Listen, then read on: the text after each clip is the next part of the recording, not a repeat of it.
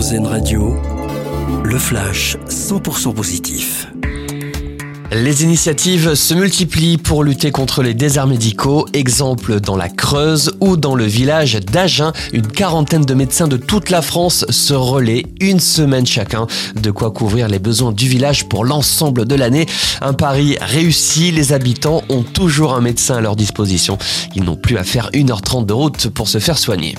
Une nouvelle mesure pour lutter contre les inégalités entre les femmes et les hommes. Elisabeth Borne a annoncé dans un entretien accordé au magazine Elle que les entreprises ne respectant pas l'égalité professionnelle ne pourront plus participer aux offres de marché public. Le plan égalité femmes-hommes doit être officiellement présenté le 8 mars à l'occasion de la Journée internationale des droits des femmes.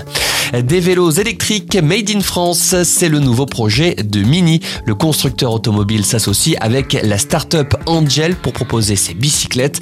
Les deux roues seront donc fabriquées en France au sein de l'usine Seb 10 sur Tille au nord de Dijon. L'objectif de Mini, rendre ces vélos disponibles à partir de l'hiver prochain. Ils seraient ensuite distribués sur plusieurs réseaux. Le marché du vélo électrique a explosé depuis 2020. Et puis, travailler au soleil, c'est ce que propose le Club Med. Le célèbre géant de l'hôtellerie lance une grande campagne de recrutement pour cet été. Plus de 1400 personnes sont recherchées. Une occasion parfaite si vous souhaitez devenir géo, gentil organisateur. Plus de la moitié des recrutements concernent les métiers de l'hôtellerie-restauration. Le Club Med dit chercher des personnalités plutôt qu'un CV bien rempli. Vous venez d'entendre le flash 100% positif d'Airzen Radio. Une autre façon de voir la vie.